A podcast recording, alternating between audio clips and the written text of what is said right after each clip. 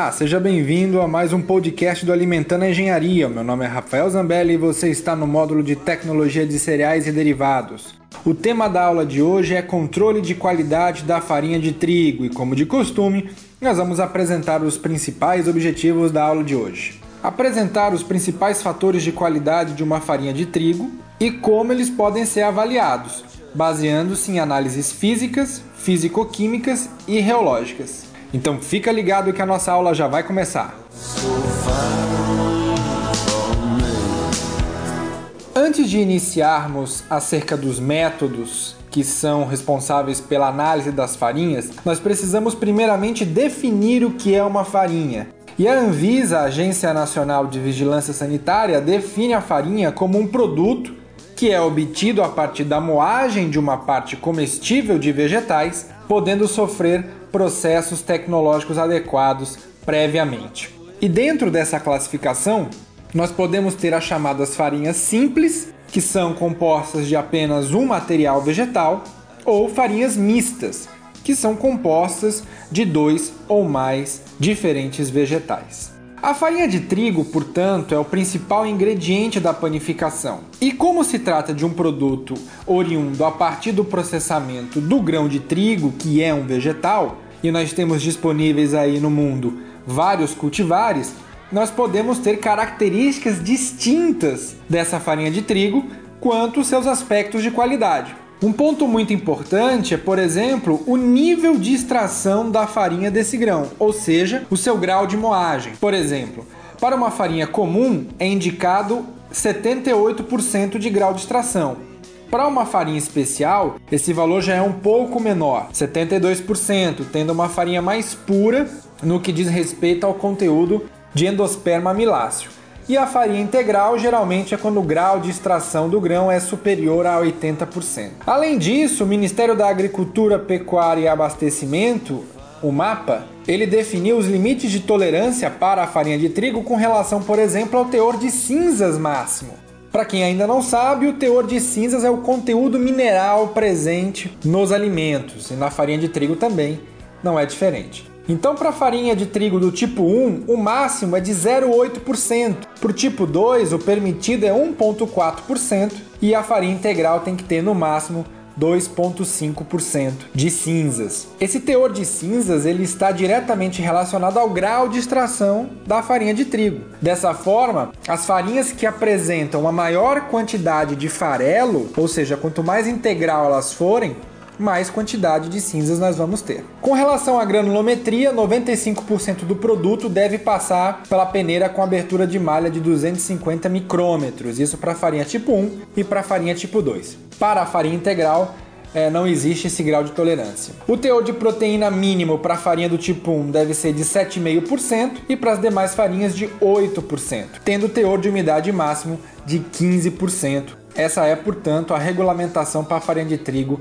com relação ao Ministério da Agricultura. Quando nós falamos de qualidade da farinha de trigo, nos vem à cabeça uma definição um tanto quanto complexa. Por quê? O que é qualidade para mim pode ser diferente de qualidade para você. Então, em panificação, a qualidade é um aspecto muito variável. E a partir disso, se trouxe uma definição um pouco mais generalista, como sendo a capacidade de produzir um produto uniforme e com suas características comuns preservadas. Dessa forma, nós temos vários fatores que vão determinar a qualidade da farinha de trigo. Dentre eles, fatores que são inerentes do próprio trigo, como o genótipo e as condições de cultivo, principalmente o solo, com relação à sua umidade e fertilidade, e o clima, como temperatura, chuvas e até a incidência de geadas, além de doenças que podem acometer o grão de trigo. Com relação a fatores que são induzidos pelo processamento, nós temos que garantir que o correto armazenamento ao chegar aos moinhos deve ser respeitado. O ajuste dos rolos de moagem para a redução da granulometria da farinha e as condições de trituração também devem ser observadas. E a adição de aditivos também é um fator importante para a padronização da qualidade funcional da farinha. Com relação às análises do controle de qualidade das farinhas, nós podemos destacar as análises que são de ordem físico-química, de ordem física e de ordem reológica. Iniciando pelas características de ordem reológica, são aquelas que vão identificar o comportamento elástico da farinha. E esse comportamento elástico ele é dado através da formação de uma rede chamada glúten. É uma rede proteica formada pelas proteínas gliadina e glutenina, que na farinha de trigo estão ali em um estado de dormência devido ao baixo teor de umidade, mas quando misturadas em água, associadas ao agito mecânico, conseguem apresentar as suas características funcionais, que uma é de viscosidade e a outra de elasticidade, gerando a massa dos produtos de panificação que apresentam características viscoelásticas.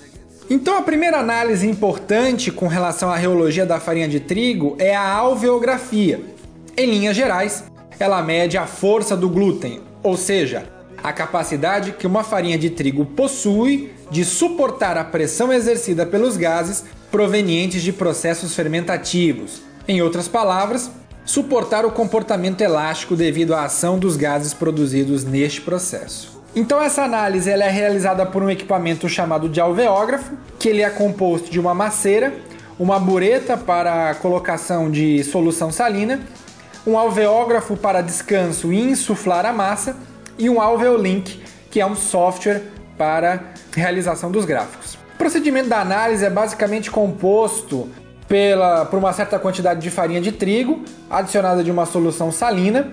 Essa massa então vai ser misturada, promovida a sua formação e vai haver uma expansão dessa massa através de uma formação de bolha por injeção de ar comprimido, de modo que nós vamos saber até que ponto a massa pode ser insuflada sem que haja o seu rompimento. Dessa forma, após a realização da análise, ocorre a geração de um gráfico tenacidade versus extensibilidade. A tenacidade ela é denominada como uma força máxima exercida até o rompimento, e a extensibilidade é a capacidade de alongamento dessa massa até a sua ruptura.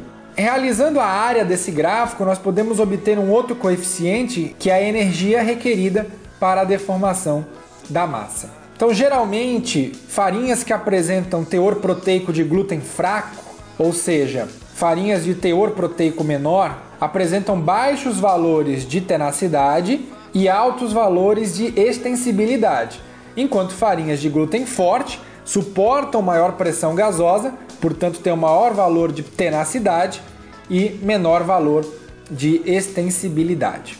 Sendo assim, farinhas que apresentam baixo valor de tenacidade e alto valor de extensibilidade são farinhas propícias para produtos de confeitaria, como bolos, por exemplo. Já farinhas que apresentam altos valores de tenacidade e baixos valores de extensibilidade são ideais para produtos fermentados como pães e biscoitos tipo cracker. Outro índice importante para avaliação da qualidade reológica das farinhas é o índice de queda ou falling number. Ele é um teste principal para medir a atividade enzimática da farinha de trigo, uma vez que ele gera condições similares ao processo inicial de forneamento. Em outras palavras, ele vai medir a liquefação do amido em uma suspensão farinácea que é aquecida em banho-maria. Ou seja, a farinha de trigo, ela contém em sua composição a alfa-amilase, que é uma enzima que vai agir diretamente sobre o amido e vai influenciar nos processos de gelatinização. Então, esse índice de queda, ele vai mensurar a quantidade de alfa-amilase que existe dentro da farinha de trigo. Dessa forma, o índice de queda ele é medido em segundos, porque ele representa o tempo necessário que a alfa-amilase ali presente naquele, naquela farinha de trigo degrade o amido. Portanto, diminui a viscosidade dessa farinha de trigo quando misturada em água. Dessa forma, se o falling number for inferior a 150 segundos, caracteriza uma atividade alta de alfa-amilase. E a sua performance em panificação desta farinha é prejudicada, pois vai gerar um pão pesado, com baixo volume, miolo úmido e pegajoso. O desejado é que esse tempo de índice de queda seja entre 200 e 300 segundos, porque aí a atividade da alfa-amilase será ótima, gerando um pão com ótimo volume e com miolo de textura adequada. Entretanto, se eu tiver uma baixa atividade de alfa-amilase, ou seja, com um índice de queda superior a 300 segundos, eu vou ter um pão com volume reduzido e miolo seco. Outro teste muito importante é a farinografia. O farinógrafo, que é o equipamento, mede a resistência da massa à mistura através de pás ou lâminas durante sucessivos estágios do seu desenvolvimento. E aí, durante o farinograma, você tem resultados como percentual de absorção de água daquela farinha, tempo de chegada, tempo de estabilidade, tempo de partida e o índice de tolerância à mistura, ou seja, o quanto aquela massa ela pode ser misturada sem que haja é, danos à sua estrutura. O grau de absorção de água de uma farinha é muito importante para poder dosar a água nas formulações de produtos e é definida como a quantidade necessária de água em gramas por 100 gramas de farinha para que a massa atinja a consistência adequada. O tempo de chegada é definido como o tempo em minutos que a massa leva para atingir o desenvolvimento e o tempo de estabilidade é o intervalo de tempo no qual a massa permanece numa linha de 500 unidades Brabender que corresponde ao tempo de partida menos o tempo de chegada. Em outras palavras, é o tempo máximo de consistência da massa. O tempo de partida, por definição, é o tempo requerido para que a massa deixe ali a linha de estabilidade de 500 unidades Brabender. E o índice de tolerância à mistura indica o grau de amolecimento da massa. Então, geralmente, farinhas de glúten fraco têm menor percentual de absorção de água e menor tempo de estabilidade, ou seja, elas não podem ser batidas numa misturadora por muito tempo. Então, à medida que você aumenta o teor de, de proteína dessa farinha, aumenta o teor de glúten, você consegue uma maior estabilidade. E por último, nós temos a extensiografia, que vai determinar a resistência e a capacidade de expansão de uma massa, medindo a força necessária para o seu esticamento até o rompimento. Alguns parâmetros que são avaliados: a energia que é requerida nesse processo, a resistência à extensão, a resistência máxima e o número proporcional, que é a relação entre a resistência à extensão e a sua extensibilidade. O extensógrafo, que é o equipamento que realiza essa análise, ele é composto por três unidades: uma unidade modeladora, uma unidade de descanso e, por fim, uma unidade de esticamento. Então, a farinha de trigo é adicionada de água, passa por um processo de mistura, moldagem, um período de descanso e aí é submetida à primeira extensão, até o seu rompimento. Essa análise é realizada em três momentos para verificar o grau de extensibilidade da massa. Farinhas com glúten fraco têm baixa resistência à extensão, mas têm grande extensibilidade. Por outro lado, farinhas que são mais fortes têm grande resistência à extensão e menor extensibilidade. Então, geralmente, a resistência à extensão, as massas de uma forma geral, os pães, tem valores de 250 a 350 unidades extensográficas. Para bolos, esse valor é inferior a 200. Para biscoitos fermentados, valores próximos ao dos pães. E biscoitos doces, valores próximos a do bolo. Com relação às análises físicas e químicas, nós podemos aqui só apenas enfatizar a umidade, a análise de acidez e pH, a análise de cor, pois a farinha de trigo ela é composta de carotenoides, proteínas, fibras e impurezas. Então o ideal é que ela seja sem pontos negros, levemente amarelada por conta dos carotenoides e esbranquiçada. Lembrando que a farinha de trigo branca é uma farinha de trigo refinada. E o conteúdo mineral também é de grande importância. Então, pessoal, esse foi o conteúdo sobre qualidade da farinha de trigo com ênfase nas análises reológicas. Espero que você tenha aprendido e nos vemos no próximo podcast. far away.